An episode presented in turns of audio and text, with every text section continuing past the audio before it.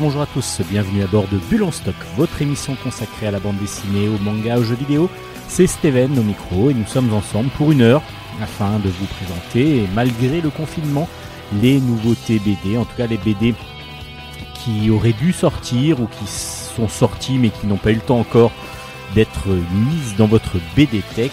En tout cas, voilà, des nouveautés, des, BD que nous n'avons pas encore présentées, des mangas que nous n'avons pas encore présentés. Euh, c'est pour partager avec vous notre passion du 9e art. Alors je dis nous parce que je ne suis pas seul évidemment dans l'émission, vous le savez maintenant depuis un petit moment. Je suis avec Hélène, enfin je ne suis pas avec Hélène justement, Hélène fait sa chronique de chez elle.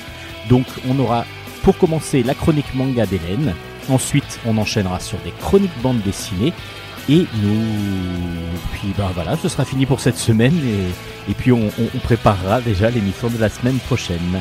Alors j'espère que Bulle stock vous conviendra encore cette fois-ci. Allez, bonne émission à tous, bonne écoute.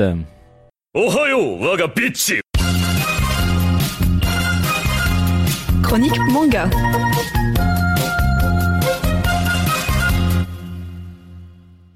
Bonjour, bonsoir à tous, vous êtes bien dans la chronique manga de Bulle stock qui revient toutes les semaines avec la même personne, Hélène. Aujourd'hui, je viens vous présenter deux nouveaux mangas. Comme je vous l'ai expliqué pour ma dernière chronique, j'ai décidé pour le moment d'arrêter euh, mon rythme de trois mangas et de repasser à deux.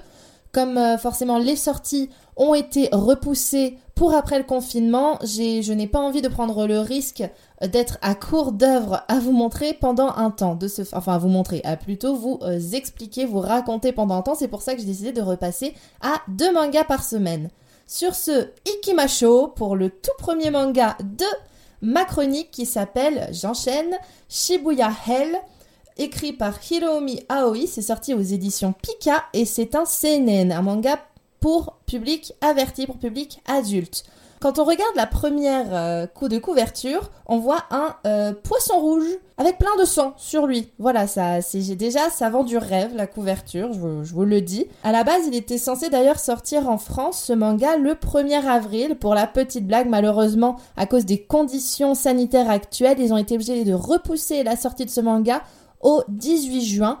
Donc, euh, je vais vous faire la chronique d'un manga si vous écoutez en direct mon émission avant qu'il ne sorte. De ce fait, vous ne pourrez pas acheter ce manga tout de suite après m'avoir écouté si vous êtes en direct, j'en suis désolée. Mais bon. Donc, de quoi nous parle Shibuya Hell? Shibuya Hell, ça parle d'un jeune garçon qui s'appelle Hajime Tsukiyoda. Donc, Hajime, c'est un jeune homme de 17 ans qui est absolument passionné par le cinéma. C'est un gros cinéphile. Il a toujours son magnéto sur lui. Euh, son magnéto, pardon, excusez-moi, son caméscope, je veux dire et pour, euh, parce qu'il a pour objectif de créer son propre, son propre film. Il, aimerait travailler là-dedans. C'est ses camarades de classe qui lui ont suggéré de faire ça. Donc il s'est dit, allez, ils ont raison, je me lance. Et il, est allé donc à Shibuya, qui est le plus grand quartier de Tokyo, enfin le plus grand quartier, disons plutôt le quartier le plus célèbre, parce que euh, et vous avez certainement déjà vu des images de ce quartier. Il y a notamment une énorme place avec deux grands passage piéton qui forment une immense croix et c'est le passage piéton le plus emprunté au monde. Il y a, je, n'ai pas envie de vous dire de chiffres parce que déjà je n'aime pas ça, mais il y a vraiment un très très très grand nombre de personnes qui traversent ces passages piétons chaque jour, surtout les jours fériés ou les jours de congé. Donc ça nous parle de ce jeune homme qui s'appelle Hajime qui se balade euh, tranquillement à Shibuya quand une chose absolument improbable a lieu. Qu'est-ce que c'est, vous allez me dire? Eh bien, c'est très simple. Enfin non, ce n'est pas simple du tout, c'est complètement euh, what the fuck, c'est l'un des mangas les plus what the fuck que j'ai lu dernièrement. En fait, le quartier se fait attaquer par des poissons rouges géants mangeurs d'hommes. C'est génial, hein là tout de suite, on est dans un contexte assez dingue de euh, deux poissons rouges géants qui s'en prennent absolument à tout ce qui bouge. Donc Hajime, il est bloqué là-dedans parce qu'en fait, on comprend qu'il y a une espèce de bocal en verre qui sépare le quartier de Shibuya au reste du monde, enfin au reste du Japon, mais du coup forcément au reste du monde. Il est et il est coincé là-dedans à devoir survivre. En fait, c'est un survival horror, enfin survival horror parce que j'ai un accent anglais un peu pourri, donc je préfère la jouer à la French. Un survival horror euh, avec des poissons rouges. Fallait y penser. C'est, euh, Je n'ai jamais entendu un truc aussi absurde, ou en tout cas pas depuis très très très longtemps. Il se retrouve avec une camarade de classe qui s'appelle Chitose, qui était la fille la plus populaire de la classe, voire même du lycée. Euh, forcément, il leur arrive des, des trucs qu'on ne souhaite à personne à cause de ces fameux poissons rouges géants que je ne vous raconterai pas. Je vous laisse le découvrir en lisant le manga. Il va aussi rencontrer une, une jeune fille qui va, une autre fille de son âge qui va devenir sa plus grande, euh, sa plus grande coéquipière pendant cette aventure parce que cette jeune fille, euh, enfin cette jeune fille est pleine de courage. Elle rêve de devenir idol. Elle, a, elle est censée d'ailleurs faire un concert la semaine suivante et c'est ce qui la maintient, disons, euh, en vie. C'est ce, qui ce qui lui donne la soif de se battre et d'essayer de survivre contre ces euh, affreux monstres qui ne laissent aucune chance à personne. Forcément, un poisson rouge, c'est, on le sait tous, c'est un peu débile et ça ne pense qu'à manger et faire caca, hein, euh, littéralement, c'est, c'est littéralement dit dans le manga. Donc je me permets de vous le redire. Donc il leur arrive plein de choses. Je ne saurais pas vous raconter quoi que ce soit de plus sur le scénario parce que sinon ce serait tout simplement vous spoiler l'histoire. Je préfère vous laisser découvrir par vous-même si vous avez envie de le lire. en revanche, je vais vous parler euh, des, des, graphismes du manga qui sont plutôt intéressants parce que c'est il y a un côté assez paradoxal souvent dans les mangas survival horror qu'on peut connaître comme le célèbre euh, Signal 100. Souvent euh, le cara design est très sérieux, on, reste quand même dans un style manga mais avec un côté un peu adulte dans les personnages, enfin voilà, le trait de dessin est euh, fait adulte, il n'est pas trop dans le côté mignon qu'on peut reconnaître dans un manga shonen ou un manga shojo. Alors que là, l'auteur, le, dessinateur, a pris le parti de garder un côté très mignon à ces personnages avec des très très grands yeux, les, traits des contours des visages qui sont avec des, des déliés, des, des, des parties qui sont très épaisses, d'autres plus fines, ce qui donne vraiment un côté kawaii, un côté chibi. Le personnage principal, Hajime, a 17 ans et pourtant il y a sur euh, certaines pages, il, on dirait qu'il a un visage presque de petit garçon. Ça le rend d'autant plus attachant. Le, J'aime beaucoup le personnage principal de ce manga qui est, euh, qui est à la fois un peu perdu mais qui à la fois à la gagne. Il veut vraiment survivre. Son rêve c'est de devenir, euh, c'est de devenir producteur de cinéma, enfin plutôt réalisateur. Il veut et ça aussi à la un peu à l'instar de sa copine qui veut devenir idol, ça va le, le forcer à se battre jusqu'au bout pour survivre dans cet enfer. En revanche, paradoxalement, le dessin des, euh, des poissons, eux, sont vraiment, euh, comment dire, bah, c'est assez réaliste. Hein. On reconnaît les poissons, c'est des poissons rouges typiquement japonais. Vous savez, enfin, il y en a comme, comme on peut voir assez facilement chez nous, mais sinon, la plupart, c'est des poissons rouges avec des énormes bidons. Et aussi, on dirait, moi, je trouve que ça donne l'impression qu'ils ont leur cervelle qui, qui sort un peu de leur tête, vous voyez, avec plein de petits globules au-dessus de leur tête, ou alors leurs yeux complètement énormes par rapport à la superficie de leur crâne. Si tant est qu'un poisson rouge est un crâne. Enfin, vous voyez ce que je veux dire. Euh, ils sont vraiment très très réalistes. Pareil pour les, euh, décors. Alors, il n'y a, pas, il n'y a pas tant de décors que ça, excepté dans les euh, passages où on justement on met en valeur les poissons. Mais dès qu'il est, dès que ce sont les personnages qui sont mis en valeur, comme dans beaucoup de mangas, le décor est un petit peu effacé pour vraiment faire ressortir l'expression du manga, enfin du personnage, je ne vous le répéterai jamais assez puisque c'est c'est l'art central de tout mangaka qui se respecte, on va dire. En revanche, les passages où les personnages meurent à cause des poissons et ça arrive très très souvent malheureusement, on n'est pas dans un survival, horror pour rien. Euh, là par contre peuvent être vraiment écœurants, c'est le mot, c'est vraiment dégoûtant par moment. Faut quand même avoir le le cœur accroché pour le lire, ne pas avoir euh, mangé quelque chose de trop dégoûtant, enfin dégoûtant, quelque chose qui reste un peu sur l'estomac avant, parce que ça peut vite remonter. Ne mangez pas de poiscaille avant de lire ce manga. C'est un conseil. Sinon, vous allez avoir l'impression qu'ils vont vous ressortir par les yeux. Enfin bref, euh, je, ne vous en dis pas plus, encore une fois, sinon ça va vous raconter ce qui arrive euh, au personnage. Euh, donc, ils vont trouver des techniques pour essayer d'échapper, entre guillemets, à la vigilance des poissons rouges, si tant est qu'ils aient une vigilance. En tout cas, ils vont se faire petits afin que les poissons rouges ne les remarquent pas, en se rendant, en essayant d'étudier plutôt la façon de penser, la façon de d'évoluer des, des poissons rouges. Étonnamment, c'est un manga qui est, disons, intéressant. Quand j'ai vu la couverture, je me, ça m'arrive souvent, vous commencez à avoir l'habitude, je me suis dit, oh là là, mais qu'est-ce que je vais encore lire, moi? C'est, euh, Ça m'a fait un peu le même effet que Chainsaw Man, où je me suis dit, mais c'est pas possible, qu'est-ce que c'est que cette chose? J'ai pas eu un aussi gros coup de cœur, par contre, que Chainsaw Man, qui m'a vraiment plu, plu, plu. Je vais pas dire que je n'ai pas aimé ce, ce, manga, au contraire, je l'ai beaucoup aimé, j'ai bien envie de savoir ce qui va se passer par la suite, mais je n'irai pas jusqu'au coup de cœur. Il est très intéressant, mais pas, pas autant, en tout cas par rapport à ce que j'aime lire moi, pas autant que, que d'autres. Mais c'est encore une fois parce que ce, cet univers ne m'appartient pas. Si vous aimez euh, les, les, histoires à la Walking Dead, ça, vous allez adorer. D'autant que c'est plein d'humour malgré tout, c'est complètement absurde. Parce que tout simplement, c'est des poissons rouges, quoi. À la fin, c'est n'importe quoi, des poissons rouges mangeurs d'hommes. Mais qui, comment, comment il a pu penser à un concept aussi particulier l'auteur. Ça, me dépasse complètement. Mais c'est aussi peut-être pour ça que je serais curieuse de voir la suite, justement parce qu'on va certainement avoir des explications sur euh, la provenance de ces poissons et je, serais vraiment curieuse de, comprendre, de comprendre comment, Shibuya en est arrivé là. Donc voilà, les, dessins sont, sympathiques. Il y a le, le côté mignon qui est reposant aussi, mine de rien, parce que les, passages... Euh, où se font littéralement dévorer différentes kyoites sont quand même oppressants. Ça, ça, fait, ça fait vraiment peur. Alors les, les passages un peu euh, de tendresse entre les personnages qui essaient de se réconforter, de se remonter le moral entre eux, sont vraiment, vraiment bah, réconfortants aussi pour le lecteur finalement. On se sent bien avec eux, on se sent en sécurité, on se dit allez, ils ont raison, si on devrait y arriver, si on serre les coudes, on va y arriver. J'ai oublié de vous présenter un autre personnage euh, qui est là avec euh, notre cher Hajime, il s'agit d'un inspecteur de police qui s'appelle Madame Yukino.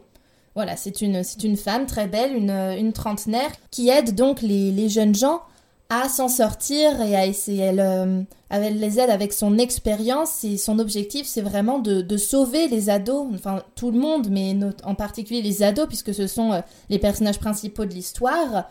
Elle veut vraiment leur permettre de pouvoir sortir de cet enfer. D'ailleurs, j'ai oublié de vous donner le nom de la jeune idole. En même temps, elle le donne assez tardivement dans le manga, c'est vrai qu'il m'était sorti de l'esprit. Elle s'appelle Arisa. Voilà. Oui, comme, euh, comme la sauce piquante, mais sans H. Difficile d'en dire, euh, d'en dire plus si je ne veux pas vous raconter l'histoire. Il leur arrive plein de péripéties, ils arrivent à se cacher, ils essaient de s'enfuir de leur cachette pour, euh, parce qu'ils ils ont une opportunité d'essayer de, pouvoir s'enfuir de Shibuya un moment. Mais je vais m'arrêter là sur les explications parce que sinon, encore une fois, je risque de vous raconter l'histoire, de trop vous en dire. La seule chose que je peux vous dire, c'est de le lire, de l'acheter parce que il est... Enfin, de l'acheter quand il sera sorti parce que malgré tout, malgré cet aspect, complètement absurde de poisson mangeur d'hommes, il n'y a pas à dire, c'est vraiment un manga très très intéressant à lire. Moi, j'ai beaucoup aimé. Donc, je vous redonne les références. Il s'agit de Shibuya L de Hiromi Aoi. Euh, il est sorti aux éditions Pika Édition dans la collection CNN et nous avons pour le moment le tome 1 qui sortira donc en juin. Encore une fois, ce n'est peut-être pas un énorme coup de cœur, malgré tout, c'est quelque chose de très intéressant que j'ai beaucoup aimé, alors que je ne suis pas une dévoreuse de manga ou de livres de survival horror. Donc si quelqu'un qui n'aime pas trop ce milieu, enfin qui n'est pas particulièrement attiré par ce milieu, l'a apprécié, je suis certaine que tout amateur de, de cet univers va absolument adorer ce manga.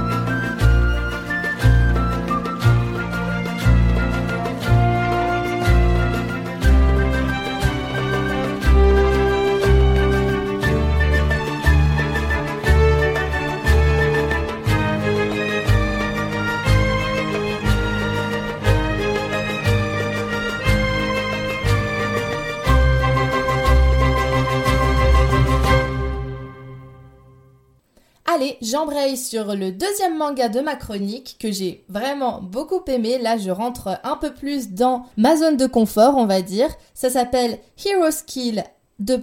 achat en ligne. Et oui, je vous fais même la ponctuation. C'est sorti aux éditions Delcourt Tonkam et c'est un shonen.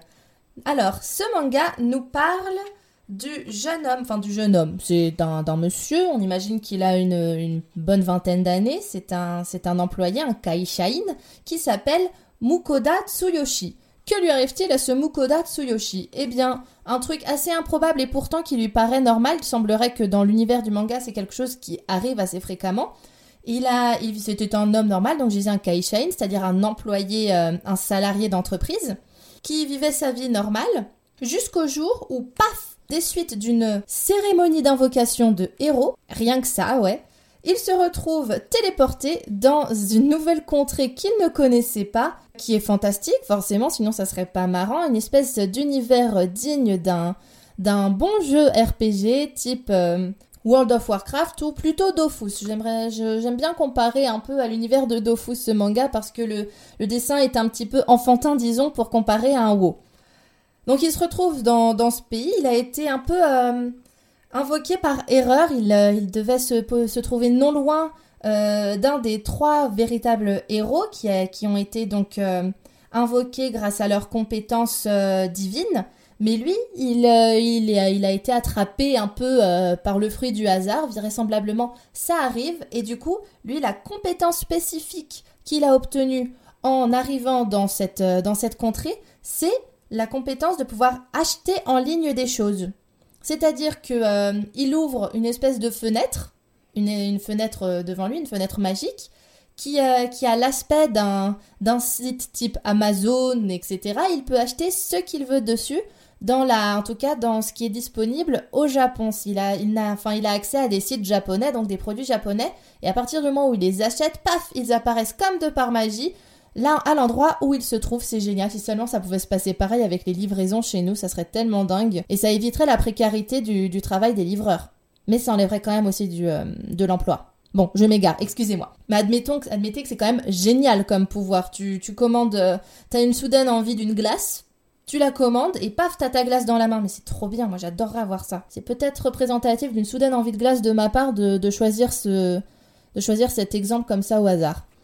Alors il se retrouve, euh, il se retrouve donc invoqué. Alors le roi, il commence à expliquer parce que c'est donc forcément c'est une famille royale qui les invoque. Il commence à expliquer oui, nous nous avons des gros problèmes, nous sommes en guerre avec un royaume de démons, nous avons besoin de votre aide. Hmm. D'accord, d'accord. Sauf que, euh, sauf que notre notre cher Mukoda, lui, il, il, sent, il sent une anguille sous roche. Enfin, il est pas, il est pas trop confiant. Il le trouve un peu bizarre, ce roi, parce qu'il dit qu'ils ont des, soucis, qu'ils sont un peu précaires en ce moment, et pour autant il arbore plein de bijoux somptueux, etc. Il dit, il y a de l'eau dans le gaz. À mon avis, les héros qui ont été invoqués, ils sont juste là pour servir afin de, euh, comment dire, de pouvoir attaquer d'autres pays et euh, agrandir le, le, territoire du royaume qui les a invoqués. Donc il euh, demande gentiment au roi s'il peut juste lui donner quelques pièces d'or puisque de toute façon il ne leur sert à rien et ils n'entendront plus jamais parler de lui, il disparaîtra de la circulation. Aussitôt dit, aussitôt fait, piouf, il se fait éjecter du château avec une petite bourse et le voilà qui part un peu à l'aventure. C'est pour ça que je dis qu'il... Euh, enfin, je vais plutôt vous dire un exemple du tout début du manga et après je vais vous donner l'explication que je m'apprêtais à vous faire, excusez-moi. Au tout début du manga, il euh, déambule tranquillement, c'est vraiment à la deuxième ou troisième page, hein. c'est pour ça que je me permets de vous le dire. Il déambule tranquillement dans, les rues du village qui, euh, qui était aux abords euh, du château, et il constate que les villageois le regardent un peu étrangement, et il comprend tout de suite, il se dit ah bah oui je suis bête, c'est parce que j'ai un costume moderne, donc euh, vaut mieux que je me change, paf, il va dans une petite échoppe et s'achète des vêtements, euh, des vêtements adaptés au royaume dans lequel il se trouve. En fait, ce que je, voulais vous dire, c'est que le personnage s'adapte immédiatement, même s'il est dans un pays un peu, enfin très différent du sien. Il sait que ce genre de pays existe, il sait que des pays magiques comme celui-ci existe et de ce fait il s'adapte immédiatement. Très certainement que c'est euh, quelqu'un qui a l'habitude également des jeux vidéo parce qu'il euh, il euh, teste immédiatement de dire à voix haute ouverture du statut et il est étonné, il se dit oh merde mince mais ça marche en fait, je disais ça comme ça pour déconner ça a marché. Le fait qu'il dise, le fait qu'il dise tout de suite que cette phrase lui vienne en tête, ça veut bien dire que il est un peu familier à ce genre d'univers. Il est surpris, mais en même temps, il se dit bon bah tant qu'à faire, autant que je m'adapte, c'est quand même cool ici. Et je le comprends, j'aurais la même réaction que lui à sa place. Il va donc décider de s'en aller loin de ce, royaume. Il a envie de sortir. Il se dit hum, je sais que ça va, que ça va être la merde parce que va y avoir la guerre très très prochainement. Vaut mieux que je me tire dans le royaume d'à côté. De ce fait, il va, euh, voir euh, les guildes et il demande s'il peut être accompagné par des aventuriers pour pouvoir passer la frontière parce que les frontières ont été fermées. Il ne peut pas prendre, euh, c'est pas vraiment montré, mais je dirais il ne peut pas prendre le train pour aller au pays d'à côté. comme le pays s'apprête à rentrer en guerre et qu'il se doute que beaucoup de villageois vont essayer de s'enfuir, il a fermé les frontières, donc il demande à une guilde d'aventuriers de l'accompagner. Et c'est là qu'il va se rendre compte qu'en fait, il a un pouvoir. Et ouais, il a un pouvoir, ce gars. Il, euh, comme il cuisine des plats, alors il adore cuisiner, comme il cuisine des plats avec des ingrédients qui viennent de son monde à lui, les, les plats qu'il confectionne augmentent les statistiques, les caractéristiques des personnes qui les mangent, des personnes ou des animaux. J'insiste sur les animaux parce que Déjà, c'est une. Parce que c'est très important. En fait, ce qui va se passer, c'est que des bon forcément c'est de la cuisine japonaise ça sent bon ça sent bon la sauce soja la sauce teriyaki c'est c'est l'une des meilleures cuisines du monde. Non je ne suis pas du tout subjective quand je dis ça je suis très très objective c'est l'une des meilleures cuisines du monde. Oh, j'ai envie d'un ramen d'un coup une glace un ramen je crois que je vais je crois que je vais rêver de bouffe cette nuit. Euh, excusez-moi. Il cuisine donc pour les aventuriers qui l'accompagnent qui voient leurs caractéristiques augmenter énormément et euh, l'odeur alléchante des petits plats qu'il cuisine va attirer l'attention d'un Fenrir. Un Fenrir, c'est un immense loup légendaire, même euh, divin en fait, il, a il est protégé par une divinité. Et ce, démon va lui dire, enfin ce démon, excusez-moi, ce, loup va lui dire la phrase qui est écrite au dos du manga qui est Humain, à moi aussi tu vas m'enfiler. Et en fait, il va exiger de, euh, de Mukoda de lui, faire à manger. Donc forcément, il s'exécute parce que, mine de rien, quand t'as un loup de 4 mètres de haut qui te demande de lui faire à manger, tu, tu chipotes pas, tu le fais parce que tu sais très bien que sinon c'est toi qui va manger le loup. Il lui cuisine un truc et le loup lui dit Oh là là, c'est trop trop bon. Le Fenrir lui dit que c'est trop trop bon. Et lui, et lui propose de faire un pacte pour qu'il devienne son familier.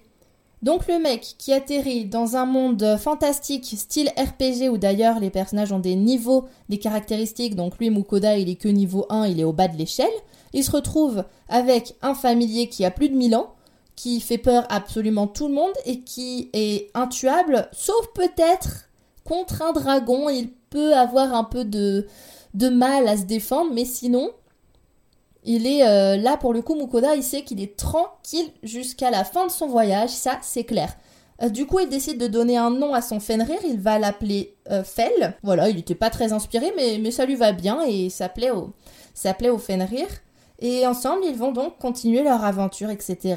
Et ça va être pas mal centré sur les petits plats que Mukoda va confectionner chaque jour pour son nouveau familier qui, mine de rien, est ultra attachant même s'il ne pense qu'à manger. Je me suis un peu plus étendue sur le scénario que Shibuya Hell. En même temps, c'est un scénario, je vais pas dire plus, euh, creusé parce que le scénario de Shibuya Hell est très très approfondi également, malgré le côté euh, poisson mangeur d'homme.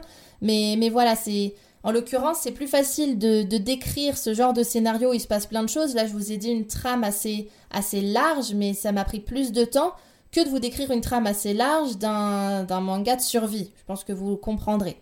Maintenant, je vais passer à mon appréciation du manga que j'ai déjà très apprécié. Vous savez déjà pour ceux qui m'écoutent régulièrement, j'adore l'univers fantastique. Je suis une grosse joueuse de jeux vidéo, donc forcément quand on me bazarde dans un univers à la The Legend of Zelda, je suis au paradis. Et c'est le cas. C'est vrai que je vous ai cité WoW et Dofus tout à l'heure, mais les villages ressemblent quand même beaucoup au village du château d'Irul, hein, là où il déambule, etc. C'est vrai que ça y fait pas mal penser. Rien que ça, ça ne peut que être un plus pour la lectrice que je suis.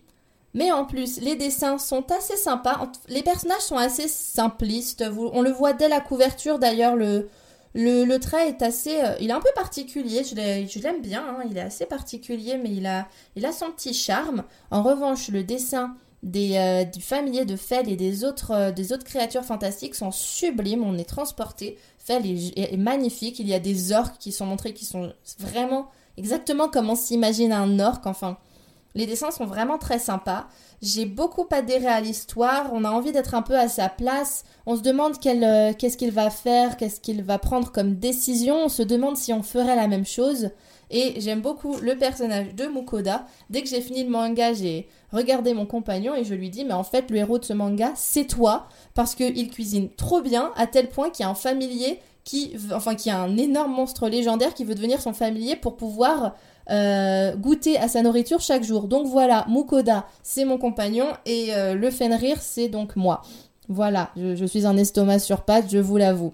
Vous avez déjà dû le remarquer peut-être avec les quelques allusions que j'ai fait euh, juste avant dans ma chronique. Je pense que j'ai à peu près tout dit sur ce manga qui est très très bien, j'ai hâte de voir la suite. Et je vais donc vous redonner les références. Ça s'appelle Heroes Kill achat en ligne. J'ai oublié de vous donner le nom de l'auteur et du dessinateur tout à l'heure, donc je corrige cet oubli. Il s'agit pour le dessin de Akagishi. Le scénariste s'appelle Ren Eguchi. Et euh, le character designer s'appelle Massa. C'est donc sorti aux éditions Delcourt Tonkam et c'est un shonen. Et voilà, c'est tout pour aujourd'hui. J'espère que ça vous aura plu. En attendant, je vous dis à la semaine prochaine. Bonne lecture, mata et je reviendrai avec grand plaisir pour deux nouveaux mangas à vous présenter. D'ici là, prenez soin de vous. Vous venez d'écouter Hélène euh, pour sa chronique manga. Merci à toi Hélène euh, pour de, continuer à faire l'émission malgré les situations un petit peu particulières. On enchaîne avec un petit peu de musique avant de retrouver quelques chroniques bande dessinée.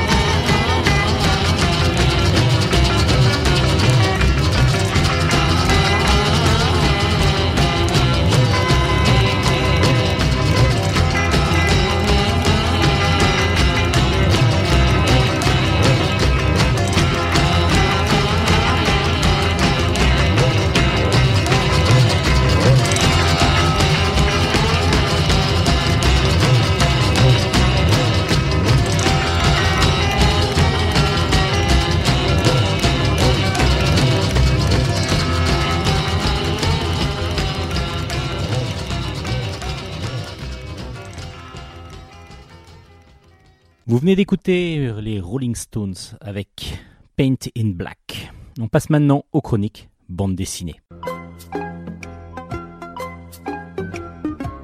Chronique bande dessinée. On commence ces chroniques bande dessinée avec Fallujah, ma campagne perdue. C'est un texte de Ferat Alani, enfin des, des textes d'après même un reportage de Ferat Alani et des dessins de Halim C aux éditions Steinkiss dans la collection Témoins du monde.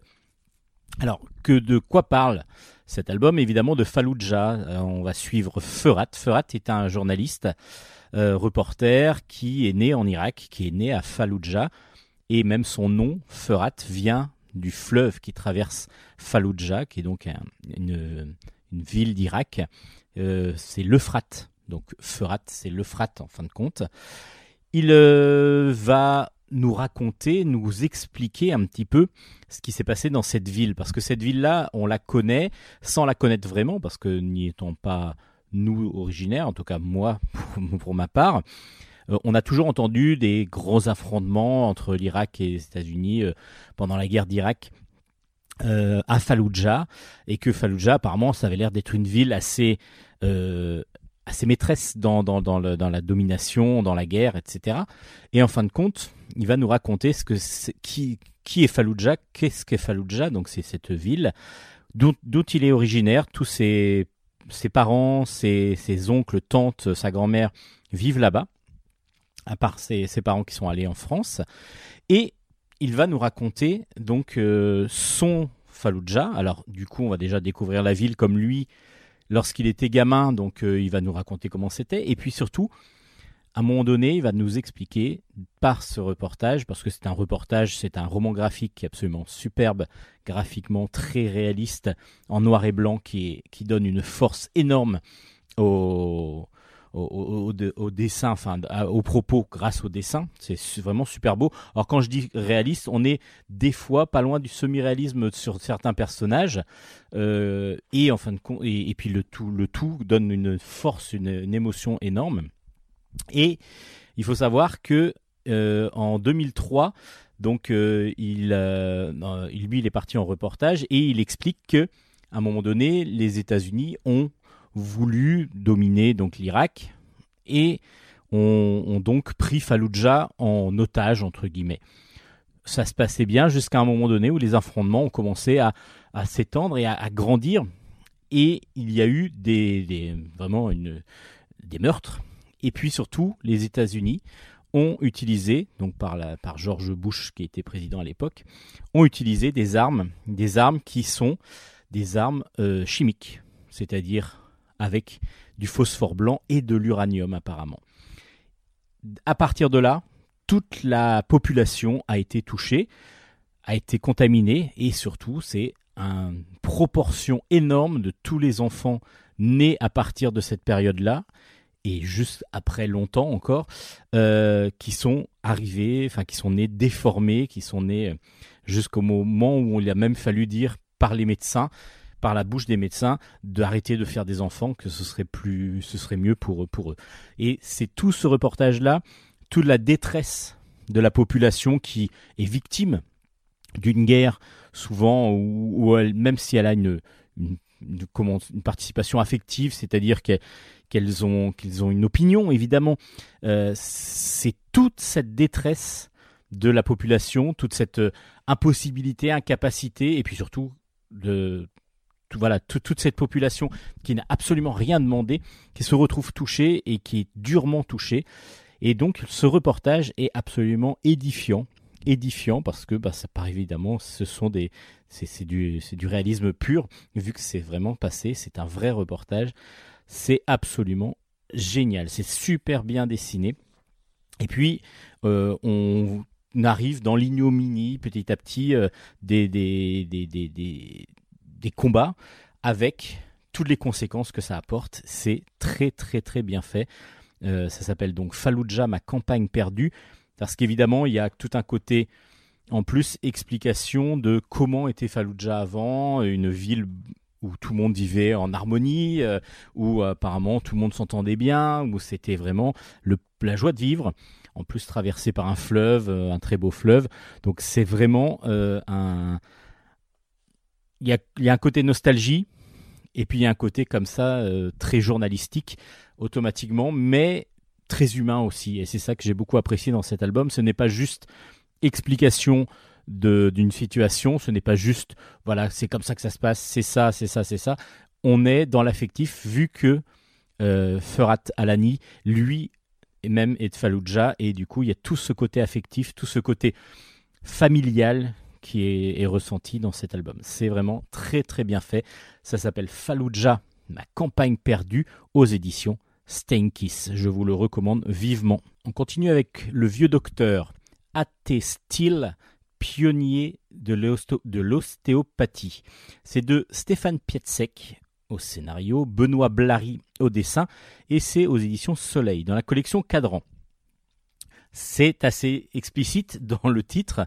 Euh, on va suivre le docteur Steele, qui est un pionnier de l'ostéopathie, voire même le créateur de l'ostéopathie. Euh, du coup, on est sur. Euh, donc, il s'appelle Andrew Taylor Steele. Tout l'album a été écrit à partir de sa biographie et de son autobiographie. Donc. C'est un jeune homme, on le suit dès, son enfance. Alors là, on est au milieu du 19e siècle, en pleine conquête euh, des Amériques. Donc, du coup, son père est un pionnier et toute sa famille donc arrive dans le Kansas où ils sont, lui son père est très religieux il est prêtre, enfin pas prêtre, il est euh, voilà, il prêche, euh, il est prêcheur. Et ils, euh, ils sont surtout, ce qui va être important, c'est qu'ils sont anti anti esclavagisme. Donc du coup, va se, on va on va voir cette jeunesse donc de cette de cet enfant qui va être amené à aider son père dans des pour aider les gens et en particulier pour aider les gens, bah, il va falloir les soigner. Donc il va y avoir des maladies, il va y avoir pas mal de choses qui vont se dérouler. Et puis la guerre de sécession, et lui continue euh, donc à pratiquer et à apprendre la médecine sans être vraiment médecin en fin de compte. Il n'a jamais été médecin euh, vraiment officiel, donc du coup il se... Mais à l'époque, chacun pouvait un peu faire de la médecine du moment qu'on connaissait un petit peu euh, certaines choses, comment soigner et ainsi de suite. Et puis il va apprendre, il va apprendre, il va apprendre, il va être autodidacte parce qu'il va même se, permettre d'aller euh, voir euh, ben, des corps décédés justement et essayer de comprendre comment sont faits les muscles. Alors déjà il fait ça quand il est enfant avec des animaux morts. Donc il va essayer de comprendre comment fonctionnent les muscles, comment fonctionnent les différentes les différents organes éventuellement, mais surtout la constitution du corps humain. Et puis il va réussir à comprendre petit à petit que ben, le, la manipulation sur certaines parties du corps, la manipulation sur les os et ainsi de suite va améliorer un transit, il va, va éventuellement améliorer toute la circulation du sang dans le corps, va améliorer pas mal de choses et en fin de compte va apporter petit à petit la santé à la personne qui se fait manipuler. Il va être complètement autodidacte et c'est comme ça que petit à petit, il va lancer euh, ben, une façon, une médecine entre guillemets douce, où la, seule la manipulation par les mains va permettre de soigner. Donc c'est le début de l'ostéopathie qui arrive petit à petit euh, grâce à lui. À part que ben, c'est pas évident quand on est le seul à, enfin le seul avec sa famille, le seul à y croire il va falloir donc qu'il devienne médecin itinérant. Il va essayer de prêcher comme ça, enfin prêcher. Il va essayer de démontrer ses talents et c'est surtout cette, cette capacité, ce, ce, nouveau mode de soin, euh, va, il va essayer de le, transmettre aux autres. Il va surtout essayer de, de le faire approuver par les autres, ce qui va pas être chose facile. Et tout ça, c'est on va le suivre. On va traverser comme ça toute sa vie, du, moment où il est enfant euh, jusqu'à sa mort en passant par la guerre des sécessions, les difficultés euh, avec sa famille, euh, enfin avec sa famille, la difficulté d'être euh, anticolonialiste, anti, oui anticolonialiste, mais surtout anti, anti-esclavagiste dans dans une région très justement pro-esclavage. il va y avoir des, drames dans sa, vie, euh, son père qui n'est pas tout le temps là parce que du coup justement il doit prêcher la bonne parole un peu partout. Enfin, tout ça, c'est vraiment un récit au long cours que l'on suit. En même temps, on suit bah, l'évolution de ce jeune homme au départ, euh, donc de ce médecin style, jusqu'à son apogée, dirons-nous. Mais surtout, en même temps, c'est toute une, une, tranche de vie euh, des États-Unis, des États-Unis, des pionniers des États-Unis qui ont euh, donc investi les, les, les terres, les terres d'Amérique. C'est vraiment très intéressant. Alors, c'est il y a des il y a des parties où il va expliquer où il y a pas où il va vraiment expliquer un petit peu ce qu'il fait, etc. Donc des fois ça peut paraître rébarbatif, mais en fin de compte ça ne l'est pas du tout. Donc euh, ne, vous arrêtez pas à certains textes qui paraissent un petit peu longs. En fin de compte, ils sont très agréables à lire très faciles à lire. Et puis on va vraiment avoir euh, pourquoi il fait ça, comment est arrivée cette méthode de soins euh, parmi bah, dans, sa, dans sa tête déjà, comment ça a germé, et puis comment c'est arrivé petit à petit pour faire pour soigner les gens. Le dessin est en couleur magnifique. Et je dis en couleur parce que c'est de la couleur directe euh, à l'aquarelle, aux encres. C'est absolument superbe de, Benoît Blary. Son, son dessin est, et donc euh, nous ouvre des, des, des, des fois des il y a des superbes planches avec des grands des, des, des décors des alors c'est vrai que les c'est vraiment des plaines au Kansas donc du coup c'est des fois très très plat euh, avec euh, des couleurs de champs et ainsi de suite mais le tout rend vraiment super bien avec un dessin réaliste euh, des personnages qui est vraiment très très beau à voir donc du coup même s'il n'y a pas tout le temps beaucoup de mouvements on est pris dans cette histoire, dans, dans, dans, la vie de ce docteur, de ce vieux docteur. Donc c'est pour ça que l'album s'appelle Le Vieux Docteur. A.T. Steele pour Andrew Taylor Steele, pionnier de l'ostéopathie, aux éditions Soleil. C'est un album vraiment à découvrir.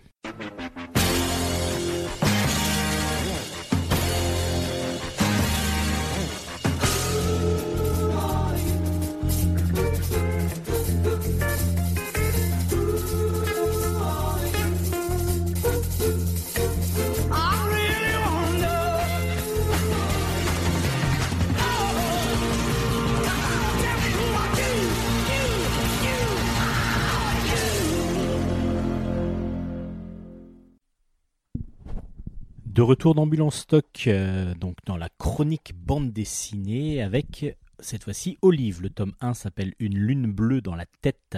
C'est une un superbe début de série de Véronique Cazot, enfin Véro Cazot au scénario, Lucie Mazel au dessin et c'est aux éditions Dupuis. Pourquoi je dis superbe euh, début d'histoire? Parce que du coup, justement, ben, le premier album, il y aura quatre tomes dans cette aventure.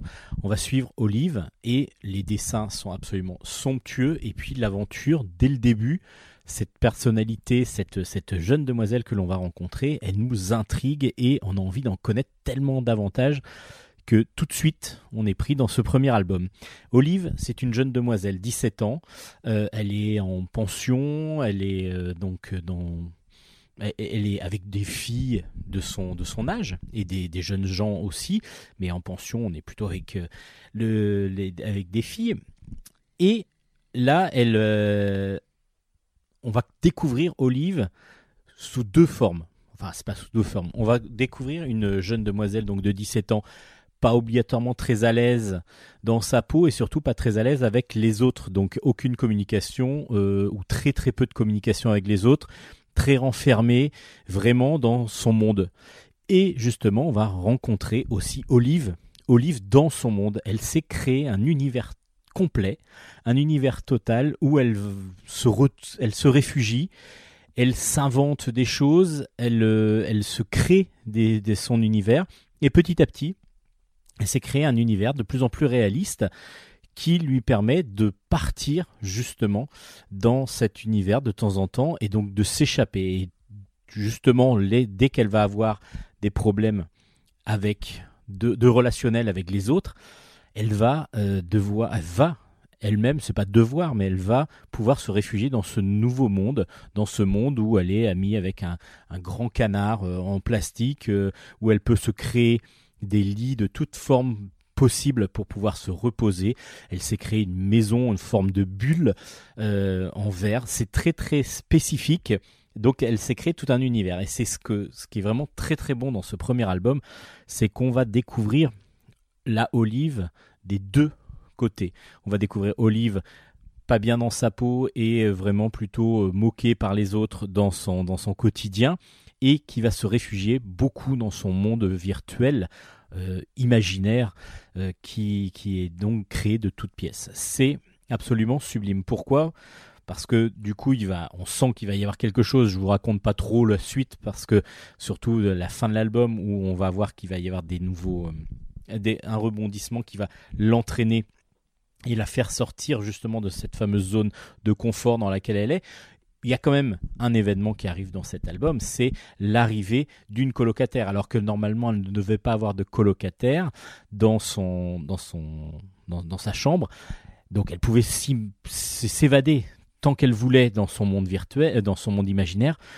Elle va être obligée de faire un minimum d'efforts, même si c'est plutôt sa colocataire euh, très, qui elle est très extravertie, au contraire d'Olive, qui, qui va euh, c'est Lenny, donc du coup.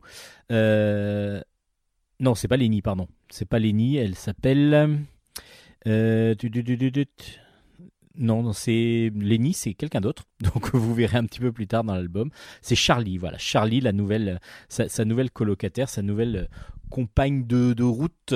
Parce que du coup, euh, ben, la relation entre Charlie et Olive va être compliquée au départ mais ça va surtout bouleverser euh, l'univers de cette, jeune demoiselle. Le premier album, c'est vraiment une mise euh, en place de tout cet univers-là, cet univers imaginaire, fantasmagorique et cet univers réel et le lien qu'il y a entre les deux. Et justement, on arrive à comprendre petit à petit qui est Olive, même si on a des doutes, même si on se demande si c'est volontaire, si c'est une maladie, et ainsi de suite. On va tout ça euh, découvrir, j'espère, dans les prochains albums. Il y en aura quatre.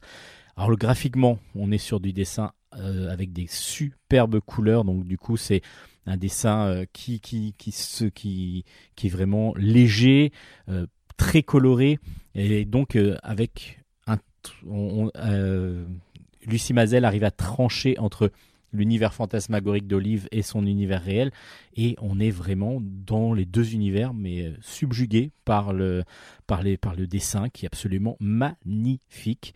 Et puis comme je vous dis, les couleurs sont super bien faites, ce qui fait que ça donne vraiment, vraiment une ambiance euh, lorsqu'on est dans le côté fantasmagorique et fantastique d'Olive. On est vraiment dans ses rêves, on a vraiment l'impression de voler, on a vraiment l'impression de planer. C'est absolument magnifique. Et puis, Vero Caso nous amène petit à petit donc des bouleversements dans la vie de cette demoiselle que l'on découvre petit à petit dans ce premier album. C'est très très bien fait, on n'en connaît pas trop encore dans ce premier album, on a juste envie d'une chose, c'est d'en connaître la suite. C'est vraiment sublime, ça s'appelle Olive, le tome 1 s'appelle une, une, lune bleue dans, dans la tête et c'est aux éditions Dupuis. Une grosse grosse recommandation de Bulle stock. Cette fois-ci, je vais vous parler des aventures du roi singe. Le tome 1 s'appelle Les Immortels. C'est de Vincent, euh, Stéphane Melchior au scénario, Vincent Sorel au dessin. Et c'est aux éditions euh, Gallimard Jeunesse. Enfin, Gallimard, tout simplement. Alors, qui est le roi singe? Alors, le roi singe, c'est une légende, une, un conte qui existe dans la dans la tradition chinoise. Et là, on va avoir une adaptation avec beaucoup, beaucoup d'aventures. C'est une grosse, grosse euh, aventure, une grosse euh, pleine d'action, pleine de rebondissements que nous offrent les deux auteurs. Alors, Le Roi Singe, c'est le mélange d'une montagne magique qui s'appelle le Mont des Fleurs et des Fruits, euh, qui a fécondé un œuf grâce au souffle divin. Donc cette montagne a fait donc un œuf, un œuf de pierre exactement. De cet œuf de pierre est né un singe, à part que ce singe est un singe en pierre. Donc c'est ce, ces aventures que l'on va suivre, c'est les aventures du singe en pierre. Alors le singe en pierre, comme c'est celui qui est le plus fort de la, du, peuple singe de, cet univers, de cette île, euh, des, des fleurs et fruits, sur le mont des fleurs et fruits. Le roi singe, donc, il devient le roi singe. À part que tout se passe bien dans sa vie, tout se passe bien dans la vie de ses, congénères, de sa, voilà, c'est une grande famille, un grand peuple. Ils sont très heureux, tout, tout, tout se passe pour le mieux, à part qu'à un moment donné, une jeune singe se noie. Mais du coup, le roi singe se dit, mais voilà, tout va bien dans notre vie, à part qu'il y a une chose, une chose qui, pour l'instant, n'est pas ne, ne, peut, ne peut pas convenir, c'est que je n'ai pas encore vaincu la mort. C'est-à-dire que seule la mort peut, euh, peut, peut nous échapper. On, peut, on, ne peut rien faire contre elle. Donc du coup, il part, il va partir à l'aventure pour essayer d'aller vers les dieux et leur trouver, enfin leur voler, leur, leur demander, on ne sait pas encore, il ne sait pas encore lui non plus, euh, essayer de, de, de, trouver un moyen de de devenir immortel, en fin de compte, de, de, lutter contre la mort et de, de bloquer, d'empêcher la mort. Le voilà parti sur les eaux, c'est une île à la base, et il va devoir voguer, il va devoir aller pour trouver, pour trouver donc un, les, dieux et afin de, de leur trouver le moyen d'immortalité. Il va lui arriver plein plein de choses, il va découvrir un trésor gardé par un, par un, dragon des mers.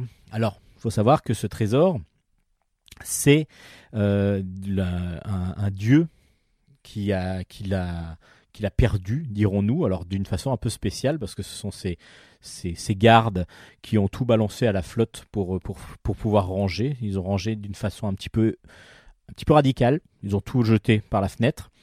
Et donc, ce, ce, ce, maître, ce dieu, a, a, perdu lorsque ce vide a été fait, a perdu un bâton, un bâton de fer qui s'appelle le Jingumbang, qui est l'arme ultime, la plus forte arme qui existe sur Terre.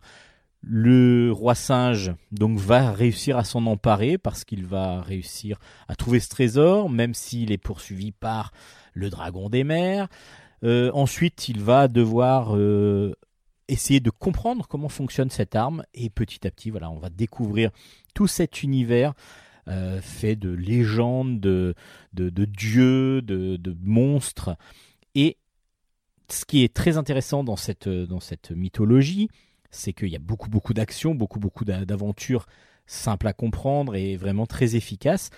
Et Stéphane Melchior apporte dans son scénario beaucoup d'humour.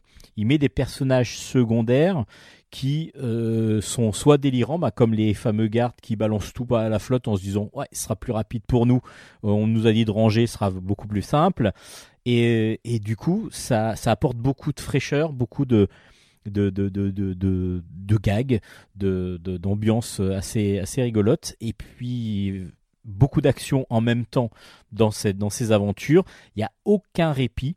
Vraiment, on tourne les pages en se disant waouh, euh, ça va de plus en plus vite. Ça. En plus, il y a un moment donné un nuage volant. Alors lui, euh, si vous avez la référence, euh, Dragon Ball utilise cette référence. Voilà, c'est c'est bien Dragon Ball qui est qui est parti de ce nuage volant, qui qui permet de de diriger, enfin pas de diriger, mais de, véhiculer comme ça les, personnages, dont le roi des singes, justement. Euh, Vincent Sorel, lui, au dessin, est excellent parce qu'il y a un dynamisme dans son dessin qui est, qui est flagrant et du coup, bah, l'action qu'apporte le scénario, elle est superbement bien mise en image avec, une, avec un dynamisme et une vivacité terrible. Donc du coup, comme je vous dis, c'est vraiment une aventure. Il y a les 62 pages, on ne les voit pas passer, 64 pages même, enfin avec couverture. 62 pages de, pure euh, aventure, de pure action, de vraiment plein plein de plein de choses. C'est absolument super bien fait, super bien dessiné, très très bien construit, super bien scénarisé. Après, on connaît l'histoire de base, on connaît les personnages, mais en fin de compte, comme il y a eu un rajout, beaucoup d'humour, autour, euh, beaucoup d'action évidemment, et autour de cette mythologie chinoise dont on a les bribes et les bases, bah, ça rapporte une, un air de fraîcheur dans cette, dans cette aventure. C'est vraiment superbe. Les aventures du roi singe, le tome 1 s'appelle Les Immortels, c'est paru aux éditions Gallimard. Vraiment un album aussi bien pour la jeunesse que pour la vieillesse, dirons-nous. c'est en tout cas pour toute la famille. Ça va vraiment plaire à tout le monde.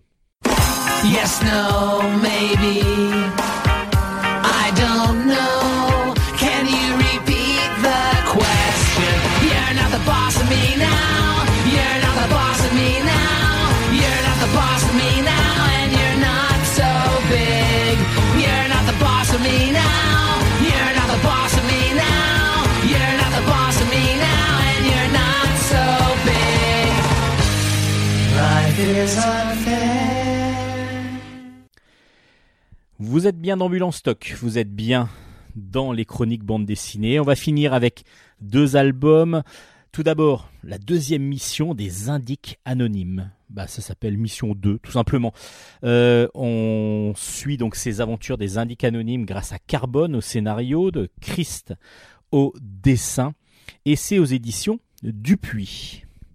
Alors, euh, les indiques anonymes, ce sont deux jeunes, euh, enfin trois plutôt, trois jeunes gens qui, je vous rappelle qui ils sont, hein, Tom, Lila, euh, Tom et Lilia, pardon, qui sont les indiques anonymes à la base, mais là ils vont être trois parce qu'il va y avoir, ils vont aider un de leurs amis.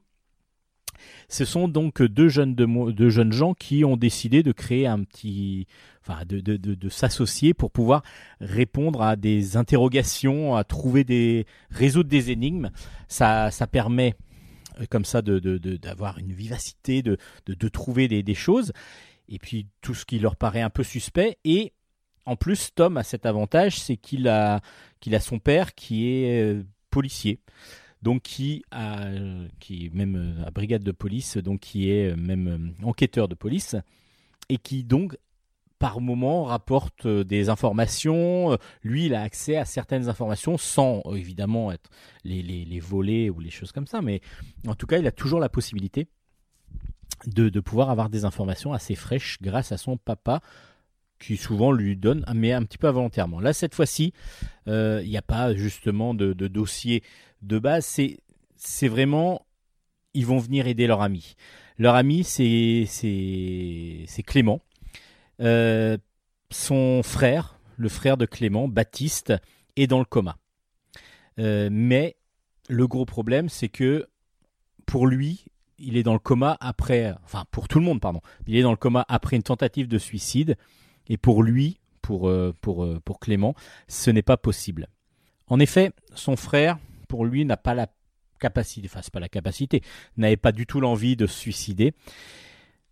Et du coup, il va essayer de prouver, grâce à l'aide de Tom et Lilia, que ce n'est pas une tentative de suicide. À part que on le voit, il y a des films qui prouvent que si, il s'est jeté du pont. Donc ils vont essayer de trouver les raisons qui l'ont mené, surtout que lorsqu'il s'est suicidé enfin lorsqu'il lorsqu'il a lorsqu'il s'est jeté du pont, il n'a pas laissé de mots disant pourquoi il faisait cet acte-là.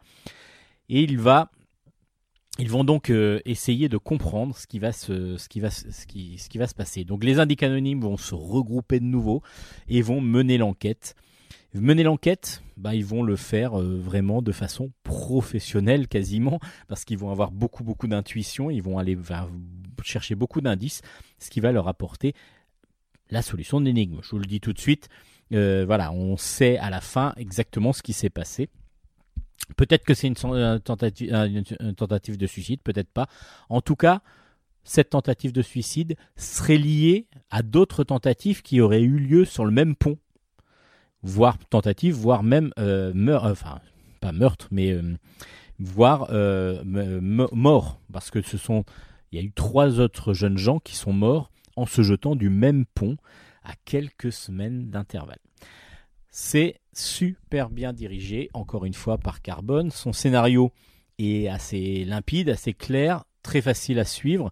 Et donc, du coup, ben, pour tout le lecteur, ça va vraiment être euh, simple. Mais en même temps, ben, l'énigme en elle-même est assez intrigante et nous demande, ben, voilà, on a envie de savoir très rapidement où, euh, ça va nous mener. Et puis euh, le dessinateur Christ, lui, nous donne vraiment un super dessin, un petit peu euh, rond et en même temps il y a, des, un petit peu géométrique. Donc on est sur du semi-réaliste, on n'est pas sur du, sur du cartoon complet, on est vraiment plus sur un semi-réaliste qui est vraiment très très bien.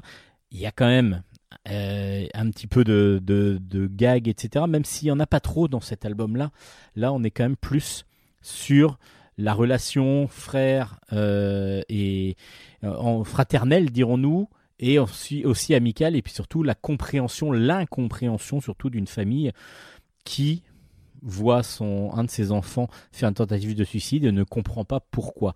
Ça apporte beaucoup à cette histoire parce qu'évidemment, c'est c'est quelque chose qui sème le doute dans toute famille qui subit le même sort. Ça a été le cas pour moi, euh, des incompréhensions qui des fois peuvent être cachées ou parfois peuvent être, euh, totalement omis par certaines personnes de la famille. Ça m'a replongé un peu là-dedans, donc c'était pour ça que j'en parle comme ça, mais les indices anonymes, faut savoir que c'est une très bonne enquête policière euh, avec des enfants qui sont tout de suite empathiques. Donc du coup, on a envie empathique et sympathique, donc on a une empathie en tout cas, et euh, donc ils sont, on a tout de suite envie d'aller, euh, de, trouver avec eux le, fin mot de l'histoire. C'est vraiment très très bien fait. Le dessinateur James Chris, donc du coup, fait un super dessin qui est en même temps vif, mais aussi très très bien placé et, bien, bien construit. Vraiment, c'est une très bonne narration, un très bon suspense que voilà qu'on aimerait bien voir dans beaucoup beaucoup d'albums, qui est vraiment fait pour la famille. C'est vraiment un album familial par, euh, excellence. Les Indiques Anonymes, le tome 2, Mission 2 du coup, euh, est sorti aux éditions Dupuis. Et on va partir sur du comics pour finir cette émission de Bulle en stock avec By Night. C'est de John Allison au scénario, Christine Larsen au dessin et Sarah Stern à la couleur. C'est aux éditions Bliss Comics. Alors, By Night, ça parle de quoi? On va suivre deux demoiselles. D'abord Jane, Jane qui s'ennuie dans un laboratoire, elle a fini ses études, elle travaille, elle voulait faire de la recherche, euh, faire évoluer vraiment tout ce qui est recherche euh, médicale. Et en fin de compte elle se retrouve dans un laboratoire un petit peu paumé à nettoyer des tubes à essai. Super. Un, un jour plutôt, elle fait prend une pause, elle est un petit peu euh, voilà désabusée par son boulot, elle a quand même son, son, collègue avec qui elle s'entend bien et euh, elle sort prendre sa pause déjeuner et là elle rencontre Heather. Heather c'est une ancienne camarade de lycée euh, qui a changé de voix complètement par rapport à, à, Jane. Mais, surprise, elle se compte, alors elles étaient amies, mais en même temps c'est une amitié un tout petit peu, pas bancale, mais un petit peu bizarre, parce qu'en fin de compte ce sont de deux opposés que tout, euh, que tout attire. En fin de compte, c'est ce qui, c'est ce qui ressort de cette amitié, qui petit à petit va se retrouver parce que justement, Heather, qui elle un petit peu folle et qui se lâche assez facilement, qui se permet de, des choses que ne se permettrait jamais Jane, qui est au contraire très carré et qui a une rigueur très scientifique, même dans sa façon de se comporter. Euh, du coup, Heather va euh, retrouver avec plaisir Jane. Comme Jane apparemment accepte assez facilement de retrouver Heather le soir justement pour boire un, verre ensemble et éventuellement ben voilà, discuter un petit peu de leur, euh, de leur passé et de leur éventuellement future amitié. Ils se retrouvent dans un bar et là, Heather se retrouve avec son en compagnie de son père et de ses collègues. Son père et ses collègues viennent d'être virés parce qu'ils étaient gardiens de gardiens dans un dans une sorte de grande usine mais qui commence à être désaffectée parce que du coup il y a eu un, changement carrément de direction parce qu'en plus le patron de, l'usine a complètement disparu. Donc Clet, le patron de l'usine, a complètement disparu. Heather profite que son père soit là pour lui faire un gros câlin, etc. Et lorsqu'ils ressortent avec Jane du bar, elle se retrouve avec les clés de ce fameux grand complexe qui est une grande usine. Donc ces clés euh, pour pouvoir aller se balader partout dedans et donc euh, braver les interdits, évidemment, avant que ça devienne carrément à l'abandon et ce soit squatté par d'autres.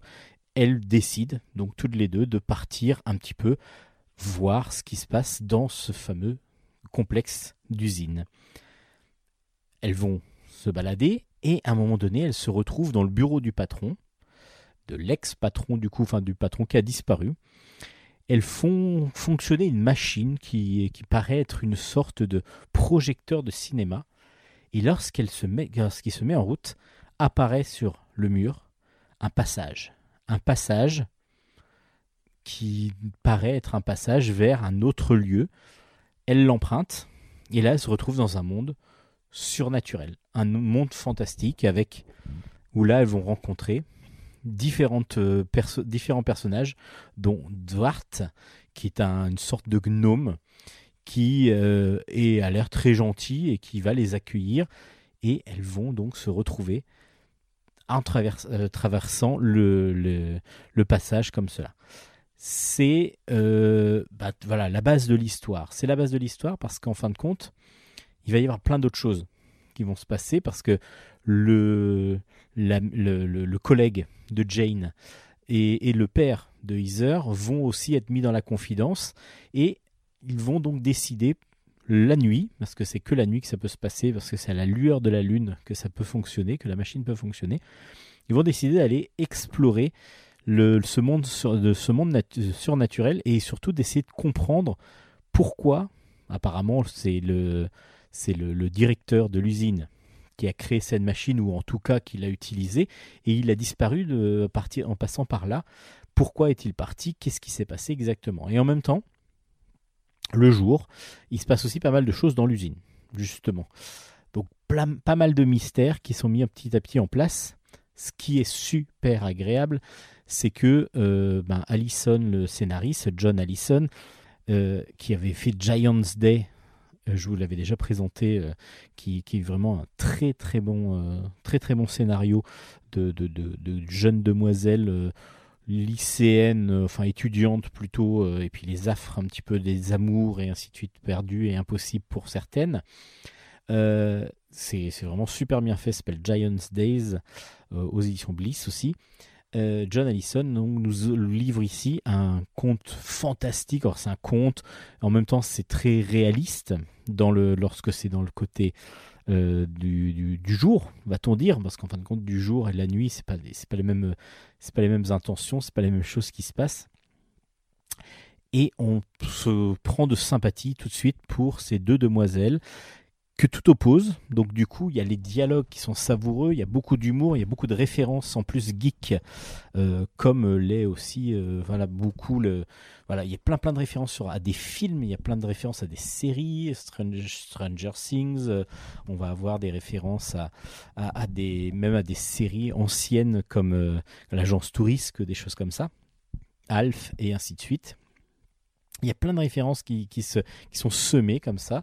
Et puis, ben, on avance petit à petit dans la découverte du monde surnaturel et en même temps le pourquoi de, du, pourquoi ce, ce, passage a été créé, qu'est-ce qui s'est passé exactement dans l'usine? C'est un gros one-shot, un gros one-shot qui se, qui se lit avec beaucoup beaucoup de plaisir. Euh, juste moi j'ai eu un petit peu un petit peu de difficulté. Alors peut-être que je deviens vieux, ça doit être ça. Mais je trouvais que la police d'écriture du texte des, bulles, donc du coup, était un peu petit. Donc du coup, j'ai eu euh, des, par moments des, le, temps de, bien, euh, de bien voir ce qui était écrit. Ça me prit un peu plus de temps que, que ce que j'aurais quand je lis habituellement avec une police un peu plus grande. Donc je seul petit reproche que je pourrais faire, c'est ça, c'est la police peut-être un peu petite, mais autrement, euh, le scénario est vraiment très bon et le dessin. Le dessin est vraiment super stylisé. Euh, on n'est pas loin d'un cartoon qui pourrait ressembler un petit peu comme Batman, euh, la, série animée de Batman par exemple. Mais voilà, on est un peu dans du Archie aussi, et avec beaucoup de dynamisme, avec beaucoup de personnages très charismatiques qui ont vraiment des gueules un petit peu de caricature par moment, mais en fin de compte qui fonctionne très très bien parce qu'on a tout le, justement John Allison se laisse du temps pour présenter les personnages. Enfin, il les présente pas en fin de compte, on apprend à les connaître au fur et à mesure de l'histoire pour apprendre en profondeur les personnages, pour les pour découvrir un petit peu leur personnalité et ça c'est super agréable. Ça s'appelle donc by Night. Je vous en dis pas plus pour tout ce qui est dans l'intrigue, parce que vous avez compris le principe de base. Maintenant, il va falloir aller découvrir avec eux, avec euh, Jane et Heather, exactement ce qui se passe la nuit, par la nuit. Donc ça s'appelle Bike Night. C'est aux éditions Bliss Comics. Et c'est ainsi que se finit Bulle stock.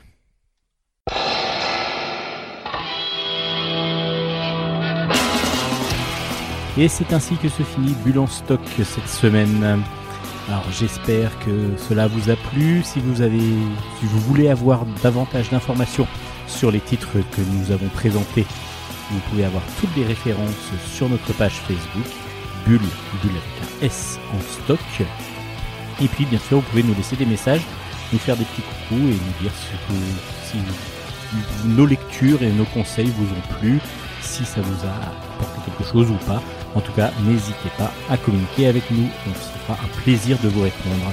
Merci à Nicolas, Nicolas de Radio Grand Paris, qui nous diffuse toutes les semaines, euh, deux fois par semaine, et qui évidemment nous aide énormément dans la production et là, qui nous facilite grandement le travail autour de Bulle en stock. Merci à Hélène évidemment, merci Hélène d'être là, toujours présente pour les chroniques BD, euh, manga pardon. Et puis ben, on se retrouve la semaine prochaine normalement, euh, toujours en confinement malheureusement, donc euh, ça commence à faire long. J'aimerais bien pouvoir discuter de bande dessinée avec quelqu'un, mais face à face. Mais bon, pour l'instant, on va prendre notre mal en patience.